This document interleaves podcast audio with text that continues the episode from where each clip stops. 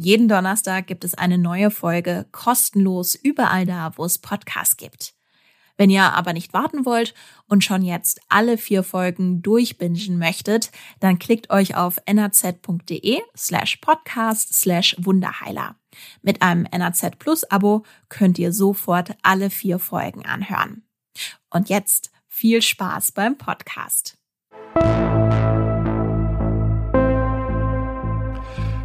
Den Fängen des Wunderheilers.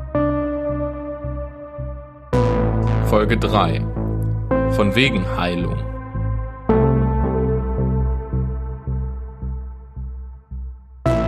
Vorsicht, in diesem Podcast wird Misshandlung, gefährliche Körperverletzung, sexueller Missbrauch und psychische Manipulation beschrieben. Hallo, in den Fängen des Wunderheilers von wegen Heilung ist die dritte Folge des Podcasts. Ich empfehle euch, bei Folge 1 zu starten, falls ihr zum ersten Mal reingeschaltet habt. Die Folgen findet ihr auf Spotify, Apple Podcast und der Seite der NRZ, in den Show Notes oder da, wo ihr gerne Podcast hört. Mein Name ist Tobias Hameling. Ich komme selbst ursprünglich aus Wesel und habe den Fall für die Neue Ruhr Neue Rhein Zeitung, kurz NRZ, aufgearbeitet. Ihr hört in den Fängen des Wunderheilers ein Podcast der NRZ in Zusammenarbeit mit Radio KW. In dieser Folge erzähle ich euch, was im Haus Konstanze unter dem Deckmantel der selbst erfundenen Balance Recovery Therapie wirklich im Haus Konstanze passiert ist. Es geht um die Gruppendynamik in der Sekte und darum, dass es für die Mitglieder sehr schwierig war, aus der Gruppe auszubrechen, obwohl sie immer wieder zweifelten. In den ersten beiden Folgen habt ihr bereits gehört, was das Balance Recovery Life Center war. Ihr habt einen Eindruck von der Sekte im Haus Konstanze bekommen. Durch die ehemaligen Mitglieder Mirko und Michael, die alte Webseite der Sekte, die Sekteninfo NRW, meine Kollegin Susanne Zimmermann und mich und auch durch ein Interview von Wilri W. selbst. Ihr habt gehört, wie das vermeintliche Selbstheilungskonzept des spirituellen Führers Wilri W. funktionieren sollte und wie Menschen sich entschieden haben, Teil der Balance Recovery Gruppe zu werden. Und wie die Selbstheilungsmethode einzuordnen ist. Darin ist auch schon angeklungen, dass Wilri W. sein Konzept ausgenutzt hat, um die Menschen um sich herum an sich zu binden. In dieser Folge hört ihr nun von den Auswüchsen der Gewalt, die an der Tagesordnung standen und auch als Straftaten verhandelt wurden.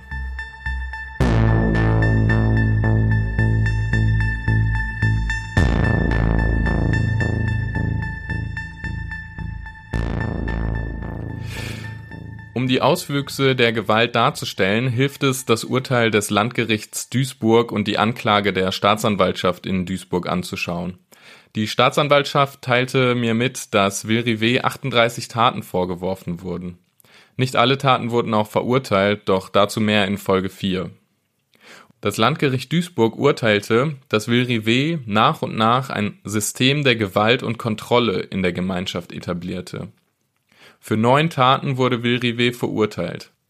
Klar wird, der Mann hat die Seminarteilnehmerinnen gedemütigt. Es geht um Gewalt, Misshandlung und sexuellen Missbrauch.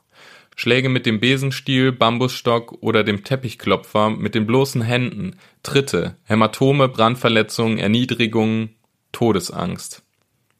Ich möchte die Taten aus dem Urteil nicht alle aufzählen. Die Details sind echt hart, allein schon, wenn man sie liest. Neben der Gewalt kam es in der Gemeinschaft auch zu sexuellen Handlungen in und außerhalb der Seminare, die die Teilnehmer mehr oder weniger nur widerwillig mitmachten. Im Urteil heißt es, dass Wilrive die sexuelle Energie und die schwule Seite bei den Teilnehmern entfalten wollte. Meistens waren es nur Männer. Auch dies sei nötig für die persönliche Entwicklung gewesen, erklärte Wilrive innerhalb der Sekte. Dabei waren die Mitglieder zum Großteil heterosexuell, glaubten Will aber, dass ihnen die Handlungen helfen würden, heißt es im Urteil. In einem der Fälle nahm allerdings eine minderjährige Person an dem sogenannten Männerseminar teil und dort kam es zum sexuellen Übergriff. In diesem Fall wurde Will wegen sexuellem Missbrauch an einem Schutzbefohlenen verurteilt.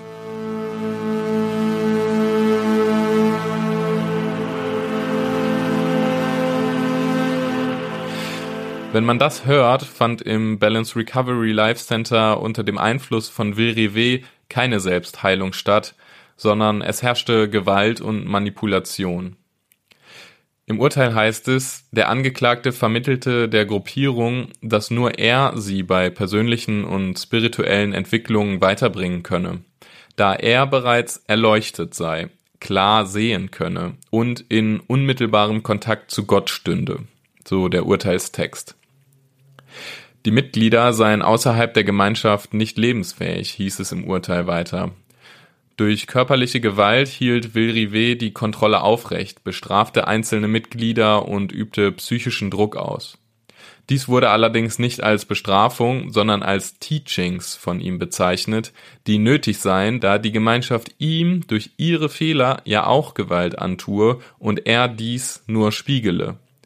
Besonders makaber Teilweise stellte der Angeklagte den Mitgliedern diese erteilten Teachings als von ihm erbrachte Coaching-Leistung in Rechnung. Also mussten die Teilnehmer für die Schläge quasi auch noch bezahlen.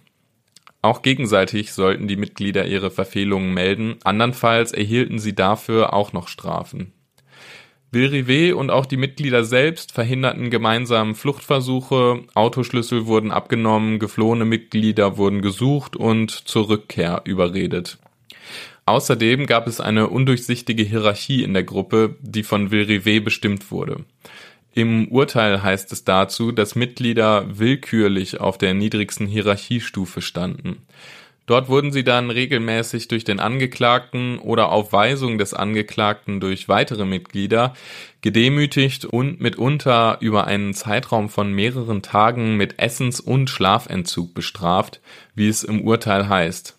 Wer nicht mitmachte, konnte der Nächste sein, der degradiert wurde. An einem Tag war ich der Tollste, am nächsten Tag musste man mich in den Keller sperren, weil ich so besessen war. Also er hatte immer die Kontrolle und es konnte ständig wechseln, wer gut und wer gerade böse war. Genau diese Willkür beschrieb auch das ehemalige Mitglied Mirko in seinem Erfahrungsbericht auf der Seite der Sekteninfo NRW. Dabei mussten die Mitglieder desto mehr Gewalt erleben, je mehr Verantwortung sie in der Gruppe hatten, schreibt er da auch.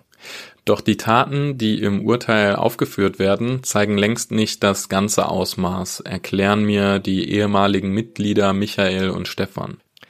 Zur Erinnerung, mit den ehemaligen Mitgliedern der Balance Recovery Gruppe Stefan und Michael habe ich mich in Wesel für ein Gespräch getroffen. Sie erzählten mir dort, was sie im Haus Konstanze erlebt haben, um zu zeigen, was Menschen durch gekonnte Manipulation alles mitmachen und wie schwierig es ist, daraus auszubrechen. Heute geht es beiden gut und sie stehen fest im Leben. Michael erzählt mir von einer der extremsten Maßnahmen, unter der er durch den spirituellen Führer leiden musste. Alle ehemaligen Mitglieder der Sekte wurden von Podcast- und Radiokollegen der Funke Mediengruppe nachgesprochen. Ich war einmal mit einem anderen aus der Gruppe eineinhalb Wochen mit einer etwa ein Meter langen Kette an den Füßen angekettet. Wir waren aneinander gekettet. Aus dem Grund, dass wir lernen sollten, zusammenzuarbeiten, zusammen zu funktionieren. Und ich bin eher ein extrovertierter Mensch und der andere war ein sehr introvertierter Mensch. Da denkt man sich jetzt natürlich, das ist völlig bescheuert. Ist es auch. Aber damals haben wir selbst solche Methoden gerechtfertigt, das geglaubt und es für hilfreich erklärt. Wir dachten, das wäre eine gute Idee. Dabei haben wir uns fürchterlich gestritten und auch geschlagen. Ich habe während der Zeit in einer Gewaltaktion die Hand gebrochen. Michael schüttelt beim Erzählen den Kopf. Er erzählt mir die Geschichte, um den Irrsinn deutlich zu machen, den die Mitglieder jahrelang mitgemacht haben. Er versteht es bis heute nicht so ganz. Ergänzende Erzählungen von Stefan, der direkt neben ihm am Tisch sitzt, unterstreichen den Horror, den die Mitglieder im Balance Recovery Life Center erlebten.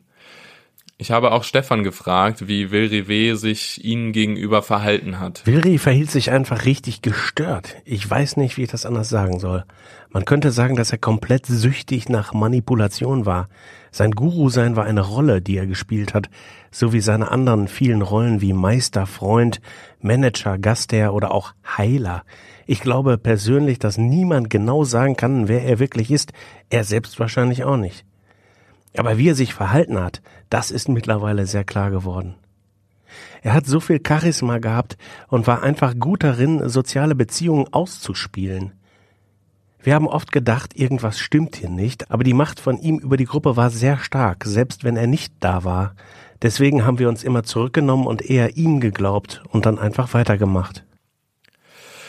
Und auch Mirko beschreibt die Dynamik nochmal sehr anschaulich. Er erklärt, wie die Gruppendynamik auf die Mitglieder gewirkt hat und warum die Leute trotz all der Widersprüchlichkeiten zwar teilweise ausbrechen wollten, dann aber doch wieder zurückkehrten und wiederum andere Mitglieder in der Gruppe halten wollten. Jetzt, nachdem alles ein Ende gefunden hat und man sich mit anderen Aussteigern aus der Gemeinschaft trifft, ist für jeden alles so klar. Ja, ich habe die ganze Zeit gezweifelt und obwohl jeder während der ganzen Zeit Zweifel gehabt hat, hat man sich nicht darüber ausgetauscht. Da waren Zeiten, in denen der spirituelle Führer drei Wochen in Indien war, aber da war das dennoch kein Thema. Man hat sich einfach nicht getraut. Man hat sich zwar heimlich zu zweit darüber ausgetauscht, aber man hat sich nicht zusammengesetzt und gefragt, Mensch, was machen wir hier eigentlich? Man hat zwar gelegentlich Zweifel geäußert, aber innerhalb der Gruppe hat man sich gegenseitig dann wieder korrigiert und unterdrückt. Mehrere von uns haben Fluchtversuche gemacht, doch genau diese Personen sind dann auch diejenigen gewesen, die Fluchtversuche von anderen unterbunden haben. Zurück zum Gespräch mit Stefan und Michael. Sie haben mir erzählt, dass Sie in der Sekte teils Situationen erlebt haben, in denen Sie Todesangst spürten. Genauer wollten die beiden bei unserem Treffen auf die spezielle Situation allerdings nicht eingehen. Verständlich bei den heftigen Taten, die man bereits aus dem Urteil herauslesen kann. Wir können theoretisch ganze Bücher davon schreiben, achteilig wahrscheinlich, was da alles an extremen Situationen passiert ist. Für Außenstehende wirkt das alles wie ein Film. Wirklich kapieren, was passiert ist, kann man das nur, wenn man es selbst erlebt hat. Aber ehrlich gesagt, kann auch ich manche Situation immer noch nicht kapieren und vielleicht ist das auch besser so. Ich bin froh, dass diese Situation vorbei ist und mein Leben jetzt glücklich weitergeht. Stefan wirkt zufrieden, als er das erzählt. Ich rede mittlerweile schon fast zwei Stunden mit den beiden. Michael ergänzt in unserem Gespräch an dieser Stelle, für uns war das teilweise Leben oder Sterben. Und dazu kommt, dass uns gesagt wurde, dass wir irgendwann den Status erreichen, in dem wir erleuchtet sind, in dem wir alles verstehen. Das war quasi das Ass, das immer wieder gespielt wurde. Ich frage die beiden, ob sie gläubig sind, da mich interessiert, was sie mit erleuchtet sein meinen. Michael antwortet darauf, was ist gläubig? Weiß ich nicht. Nee, keine Ahnung aber eine Art von erleuchteten Moment habe er auf jeden Fall erlebt. Er könne das aber nicht genau erklären. Dann ist auf einmal alles klar und man kann eigentlich nur noch lachen.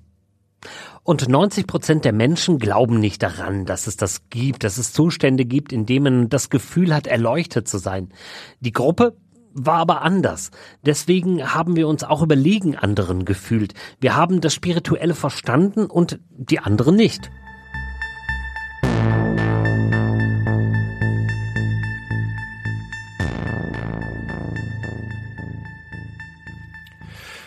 Kritische Gedanken kamen Michael und Stefan in der Gruppe während der Zeit vor allem, da sie enorm viel körperlich arbeiten mussten.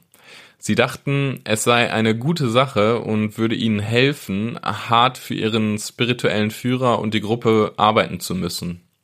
Teilweise seien die Arbeit laut Stefan gut und gesund gewesen, aber nicht mit diesem absurden Zwang und in den Mengen, sagt er.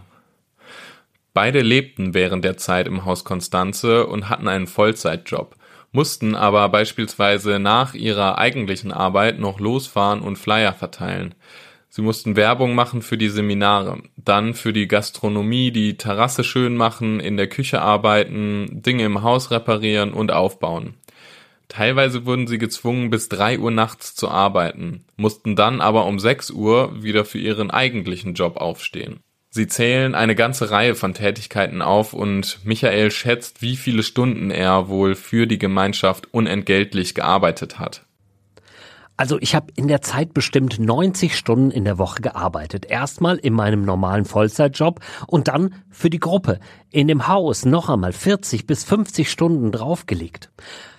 Und als wir zum Beispiel wieder Flyer verteilen mussten und dann nur zu zweit waren, dann haben wir uns angeguckt und gegenseitig gesagt, ey, was ist das? Das ist doch nicht normal, dass wir so viel arbeiten müssen. Aber selbst dann haben wir uns gegenseitig erklärt, wir haben nichts zu verlieren und wir müssen das jetzt machen, damit wir an unser Ziel kommen.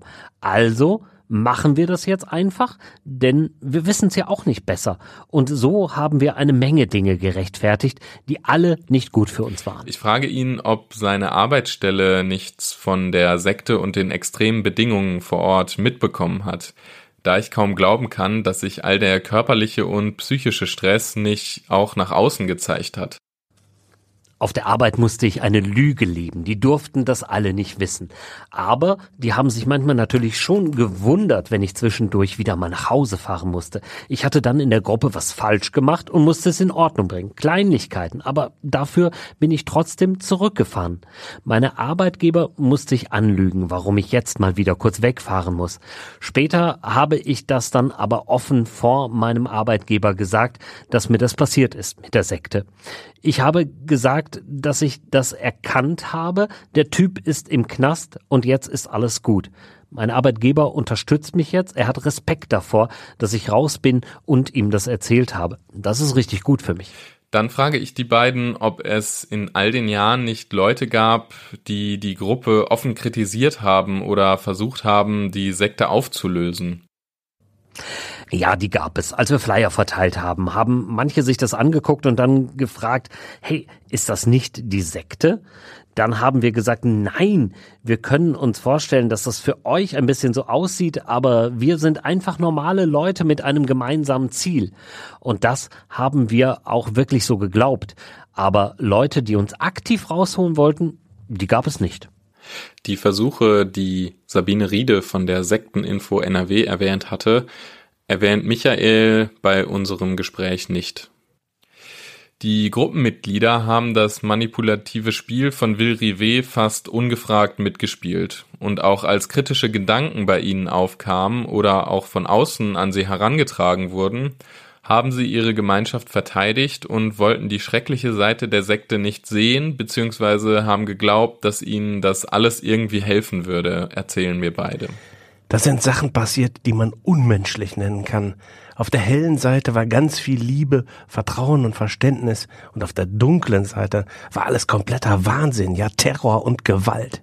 Stefan erzählt von einer Situation, die sich auch in einer Ein-Sterne-Google-Rezension wiederfindet, wenn man das Balance Recovery Life Center in der Suche eingibt. Da kann man genau den Wahnsinn erkennen, wie Wilri sich verhalten hat. Die Rezension habt ihr auch schon in Folge 2 gehört.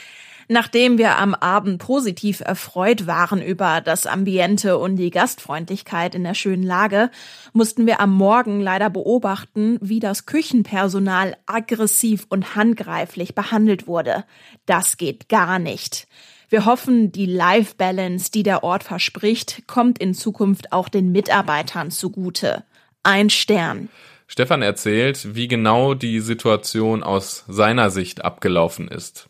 Ich weiß die Situation noch ganz genau. Wir waren hinten in der Küche am Fegen und sauber machen und Wilri ist mal wieder völlig ausgerastet. Er schreit herum und schlägt einen von uns, weil wir irgendwas aus seiner Sicht wieder nicht richtig gemacht haben. Und ein paar Meter weiter draußen vor dem Fenster standen die Fahrräder von den Hotelgästen. Und dann sind die Gäste runtergekommen und haben die Schreie gehört, bei uns reingeschaut und Wilri hat sofort reagiert und das bemerkt. Auf einmal haut er nicht mehr zu und schreit, sondern lächelt, gibt uns High Five. Von einer Sekunde auf die andere ist er zu einem anderen Menschen geworden und hat die Situation verdreht. Mit der gleichen Lautstärke und Aufregung, mit der gleichen Energie hat er uns auf einmal nicht mehr geschlagen, sondern uns gelobt und High Fives gegeben. Das beschreibt Wilris Verrücktheit eigentlich ganz gut, wie er manchmal umgeschaltet hat und sich so anders verhalten hat wie Tag und Nacht. Stefan beschreibt aber auch die helle Seite, wie er sie genannt hat, die er in der Sekte wohl auch erlebt habe, auch wenn die Zeit für ihn insgesamt schlimm war. Aber man muss auch sagen, da war natürlich nicht die ganze Zeit nur Terror. Es hat oft auch Spaß gemacht. Es gab auch schöne Zeiten. Teilweise hat da ja auch wirkliche Heilung stattgefunden. Da sind sich manche ihrer Probleme bewusst geworden, auf jeden Fall. Für mich ist das so. Er hat mich ins Leben geholt, dafür bin ich ihm immer noch dankbar. aber er konnte mir nicht zeigen, wie ich leben soll. Dann hat er sofort angefangen, mich zu manipulieren. Jetzt lebe ich mein eigenes Leben und lerne von normalen Menschen, wie ich ein gutes Leben führen kann. Es war eine schlimme Zeit, aber ich habe daraus unter anderem gelernt, das Leben zu fühlen und selbstständig zu sein. Jetzt ist es für mich Zeit, ein gutes, normales Leben aufzubauen. Heute fragen sich beide, Stefan und Michael, wieso sie nicht früher gegangen sind. Sie können mir das kaum erklären aus heutiger Perspektive, vor allem als sie mir all die Geschichten erzählen. Heute geht es den beiden aber gut. Sie haben die schwere Zeit hinter sich gebracht, wie sie mir erklären. Wir waren alle indoktriniert. Wir waren nicht richtig klar. Er hat mich in meinem Tiefpunkt in meinem Leben gekriegt und ich wollte alles glauben, was er gesagt hat. Ich habe alle Verantwortung abgegeben und mir selbst nicht mehr vertraut und nichts geglaubt. Ich habe mich fremdbestimmen lassen. Ich wünschte, ich wäre schon viel früher ausgestiegen, aber das konnte ich, warum auch immer nicht. Das ist nun mal so passiert.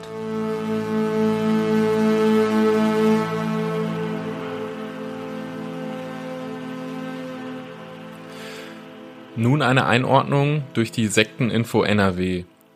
Die Pädagogin und Geschäftsführerin der Beratungsstelle Sabine Riede kennt ihr schon aus den anderen Folgen und sie kann die Mechanismen in der Gruppendynamik erklären. Sie beschreibt, warum Menschen teilweise geneigt sind, auch wenn ihnen Schreckliches widerfährt, in solchen Abhängigkeiten zu bleiben und wieso sie sich gegenseitig auch noch verraten.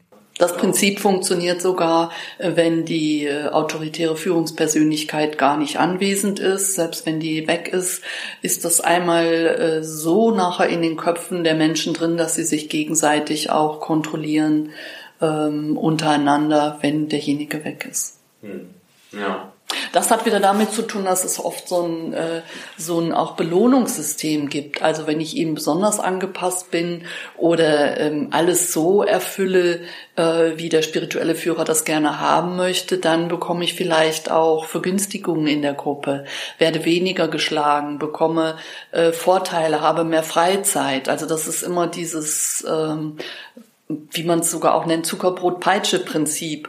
Und das führt dann oft zum Ehrgeiz, dass man sich besonders anpasst und es besonders gut machen möchte. Man merkt gar nicht, dass man dadurch aber die anderen Gruppenmitglieder ja verrät und äh, schwer in eine schwierige Lage bringt.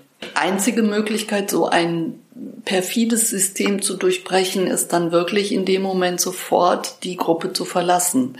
Weil sie können auch so ein, wenn so ein System auf so einer Ungerechtigkeit aufbaut und äh, mit solchen autoritären Strukturen arbeitet, äh, das können sie nicht auflösen, das können sie nicht durchbrechen, eigentlich nur indem man so eine Gruppe verlässt. Mhm. Es ist keine, es gibt hier dann keine demokratischen Strukturen. Es gibt nicht, dass gemeinschaftlich über etwas abgestimmt wird und man etwas, ein Projekt hat, was man vielleicht äh, nach außen trägt und in dieser Welt etwas äh, Soziales verbessern möchte, sondern es gibt einen, der an der Spitze das Sagen hat und der hier auch bewertet, der bestraft, äh, der einordnet und das ist eben dann ein System, was nicht funktioniert und was schlecht ist.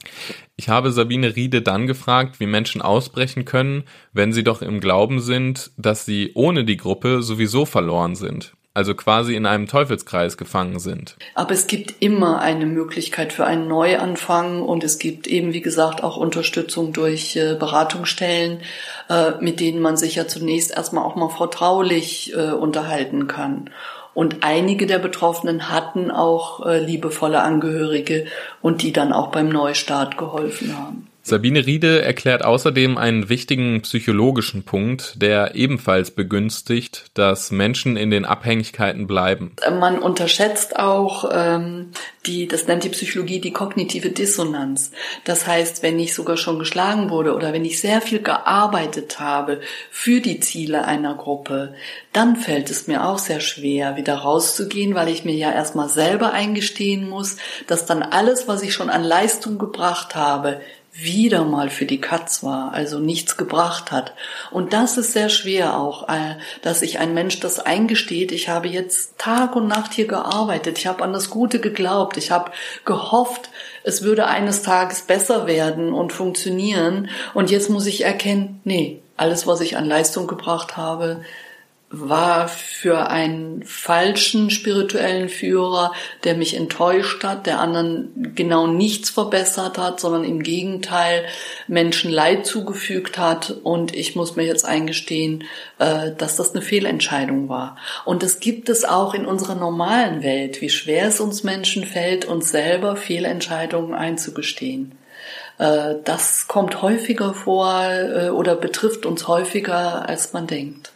Und da sollte man auch nicht so sehr so von oben herab auf solche ähm, Menschen herunterschauen. Und äh, gerade die kognitive Dissonanz ist, ist ein sehr, sehr äh, großes Gewicht auch, warum Menschen dann so lange immer wieder mitmachen und immer wieder noch glauben, aber irgendwie kann doch nicht alles falsch gewesen sein, äh, für das ich mich hier eingesetzt habe.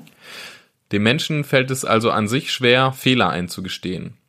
Und damit nicht alles umsonst war, was man investiert hat, macht man halt weiter. Der Mensch ist schon von Natur aus ein soziales Wesen. Wir brauchen immer eine Gruppe, wo wir uns zugehörig fühlen. Und wenn mir die fehlt, bin ich wiederum sehr empfänglich für solche schrägen Angebote. Mich interessiert abseits der Balance Recovery Gruppe die allgemeine Lage in NRW oder ob diese Gruppe ein heftiger Einzelfall war. Deshalb frage ich Sabine Riede, ob es derzeit ähnliche Strukturen gibt wie damals das Balance Recovery Life Center. Es gibt weitere kleine Gruppen, um die wir uns große Sorgen machen. Die Namen möchte ich aber jetzt hier nicht nennen. Ähm, das ist überhaupt etwas, was wir beobachten, äh, dass nicht mehr wie vor 25 Jahren große Gruppen eine Rolle spielen, über die wir dann aufklären, sondern dass wir immer mehr sehr, sehr kleine, enge Gemeinschaften haben und ähm, wo es dann auch in diesem inneren Zirkel zu Gewalttaten kommt. Und es noch schwerer ist, diese äh, zu greifen, aufzulösen, ähm, weil es dann manchmal fast familiäre Züge hat und die Führungspersönlichkeit äh, sehr gut alle Teilnehmer noch im Blick hat, alle Gruppenmitglieder. Ähm, das macht es ja noch schwerer. Je größer eine Gruppe ist, wenn es um über 1000 Anhänger sind, gibt es, kann man nicht alle im Auge behalten. Es gibt immer mal einen, der sich eben auch verdrückt und dann vielleicht auch wichtige Papiere oder Dokumente nach draußen bringt und dann auch durchaus auch der Presse berichtet, was er dort erlebt hat und das Ganze kommt in Gang. Je kleiner die Gruppe, je schwieriger häufig. Besonders wenn die Treffpunkte dann auch in Privathäusern sind, Privathaushalten, ist das auch sehr schwer für Fachleute oder auch für die Polizei, ähm, äh, diese Dinge zu verifizieren, was dort passiert. Ich frage dann auch noch, ob mehr solcher Gruppen speziell in den letzten Jahren aufgetaucht sind. Auch das ist ein großes Problem. Es sind mehr Gruppen, auch wenn die sich nach einer Zeit wieder auflösen. Trotzdem ist ja das Leid, was hier einzelne Menschen ähm, erleben, sehr, sehr schlimm und sehr tragisch. Äh, die Verletzungen auch, sowohl seelisch wie körperlich. Ähm, und es ist deutlich mehr geworden und auch für uns dann schwer, weil wir ja doch ähm, bei jeder Gruppe neu dann erst einmal schauen müssen, ähm, um welche Weltanschauung geht es hier, was für ein spirituelles Angebot ist das, was steckt dahinter, wer ist eigentlich die Führungspersönlichkeit, ist das, was Aussteiger berichten, glaubwürdig? Äh, wie kann man vielleicht über diese Gruppe informieren oder Behörden in Kenntnis setzen, äh, damit eben möglichst nicht auch noch zum Beispiel Kinder äh, unter dieser Situation leiden. Bei Erwachsenen ist es ja so, und das war ja auch nochmal ein Punkt auch bei dem Urteil, bei dem Balance Recovery Angebot, über das wir heute sprechen, ähm, dass selbst auch äh, dort im Urteil betont wurde, äh, die, das waren erwachsene Menschen, die hier betroffen waren, die hätten weggehen können. Die Sorge des Sekteninfos betrifft auch oft Kinder, äh, die dann sogar in solchen Gruppen mit involviert sind oder mitgenommen werden von ihren Eltern und die eben sich nicht so einfach Hilfe holen können oder sich entfernen können. Und das ist immer eine ganz besondere Sorge, wenn wir das Gefühl haben, hier sind auch Kinder betroffen. Größere Sekten wie Scientology oder die Zeugen Jehovas gibt es natürlich auch noch aber der Trend geht von stark religiös geprägten Gruppen eher hin zu Coachings und Selbstoptimierung. Wie kann ich äh, mich selber verbessern und erfolgreicher in meinem Leben werden, ähm, dass das mehr im Grund äh, im Vordergrund steht, ähm, als jetzt, ähm, ach, ich bin Aussteiger, ich äh, schmeiß jetzt alles hin und ich möchte einfach mal ganz anders alternativ leben. Das ist nicht mehr so das Ziel wie in den 70er, 90er Jahren, ähm, sondern heute geht's mehr darum, ich möchte fitter werden, fähiger werden, möchte Erfolg haben. Aber auch da bei dieser Suche äh, kann ich an den falschen Coach oder an eine falsche Gruppierung geraten. Dann hat mich noch interessiert, ob Menschen Gefahr laufen, erneut in eine Sekte zu geraten, wenn man bereits mal in so einer Gruppe gewesen ist. Die Gefahr ist sehr hoch, wenn ich keine psychotherapeutische Hilfe in Anspruch nehme, dass es mir sogar nochmal passiert, weil ja meine, meine Grundstruktur oder meine Sehnsucht immer noch nicht gestillt ist und erhalten bleibt und die Gefahr ist groß, dass ich mich vielleicht nochmal vereinnahmen lasse. Wichtig ist, dass man darüber redet, auch möglichst offen mit Angehörigen oder mit Therapeuten und sich selber versucht äh, klar zu werden, warum war ich in einer bestimmten Situation nicht in der Lage, mich selber zu schützen. Also an mich selber auch mal zu denken. Und ähm, das ist sehr wichtig, dass ich das aufarbeite. Dann passiert das nicht nochmal. Rückfall in die gleiche Gruppe haben wir sehr selten fast gar nicht bei unseren Ausstellungen, eher, wie Sie es vorhin formuliert haben, dass ich vielleicht dann bei der nächsten Gruppe nochmal eine ähnliche Erfahrung mache, aber nicht einen Rückfall in die gleiche Gruppe. Also wenn ich da einmal dann weg bin oder entschieden habe, jetzt ähm, teile ich mit, ähm, dass ich aussteigen möchte und nicht mehr zurückgehe und dass ich es beendet habe, dann ist die Gruppe auch erledigt. Aber ob meine Sehnsüchte, meine Bedürfnisse, die ich ja vorher hatte und äh, die ja offensichtlich in der Normalgesellschaft äh, nicht gestillt werden, ähm, ob die dann schon weg sind, das ist eben wichtig, ähm, dass ich mir da Unterstützung hole, damit ich nicht in die nächste Sache reinstolpere. Menschen, die in Sekten geraten sind, sind also anfällig dafür, nochmal ähnliche Gruppierungen aufzusuchen, wenn sie ihre ersten Erfahrungen mit der Sekte nicht richtig aufgearbeitet haben. Dass Menschen aber aus einer Gruppe aussteigen, weil diese ihnen nicht gut tut und dann wieder zurück in dieselbe Sekte kommen, passiere sehr selten. In jedem Fall erklärt Riede, dass Menschen solche Erfahrungen psychotherapeutisch aufarbeiten lassen sollten um ihre Sehnsüchte zu erkennen und sich durch unseriöse Angebote nicht wieder in gefährliche Abhängigkeiten ziehen zu lassen. Das ehemalige Mitglied Mirko hat bei der Beratungsstelle der Sekteninfo NRW Hilfe angenommen und dabei auch den Erfahrungsbericht formuliert, aus dem ich hier im Podcast Ausschnitte vorgestellt habe. Michael und Stefan hatten auch kurzen Kontakt mit der Beratungsstelle, haben sonst aber keine weitere psychotherapeutische Hilfe gesucht, wie sie mir bei unserem Treffen erzählten.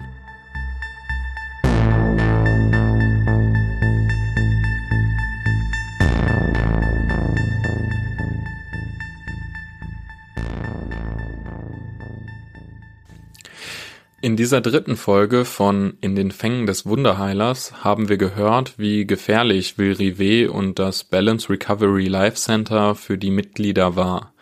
Zum Beispiel, dass die Mitglieder aneinander gekettet wurden oder dass sie geschlagen wurden und ihre Arbeitskraft ausgenutzt wurde. Michael, Stefan und Mirko haben beschrieben, was ihnen widerfahren ist. Sie haben die Gruppendynamik erklärt, die es ihnen trotz Zweifeln und auch Fluchtversuchen sehr schwierig gemacht hat, daraus zu entfliehen, auch wenn sie es bis heute kaum noch verstehen können und bereuen, so lange in der Gruppe geblieben zu sein. Der Einfluss von Rivet auf seine Anhänger war so stark, dass sie trotz der Gewalt in der Gruppe blieben und sich teilweise sogar gegenseitig verrieten. Die Einordnungen von Sabine Riede von der Sekteninfo NRW helfen zu verstehen, welche psychologischen Effekte in solchen Gruppen wirken. Unter anderem ist klar geworden, dass es für Menschen generell extrem schwierig ist, Fehler einzugestehen. Vor allem, wenn man viel Zeit und Mühe in eine Sache investiert hat. Zudem sehen sich die Menschen nach einem sozialen Umfeld und verlassen dieses nicht einfach alternativlos. In der vierten und letzten Folge werde ich darauf eingehen, wie es zum Ende des Balance Recovery Life Centers, Will Rivets Verhaftung und seiner Verurteilung kam. Außerdem spreche ich mit dem ehemaligen Besitzer des Haus Konstanze, Branko Jovancevic, und erzähle, dass die Sekte neben physischer und psychischer Gewalt auch enormen finanziellen Schaden angerichtet hat. Wenn ihr die letzte Folge nicht verpassen wollt, dann folgt dem Podcast auf Spotify, Apple oder auf der Plattform, auf der ihr uns gerade hört. Lasst auch gerne eine Bewertung da, falls es euch gefallen hat.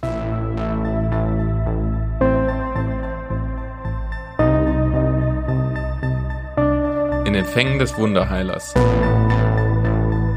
Ein Podcast der NRZ in Zusammenarbeit mit Radio KW.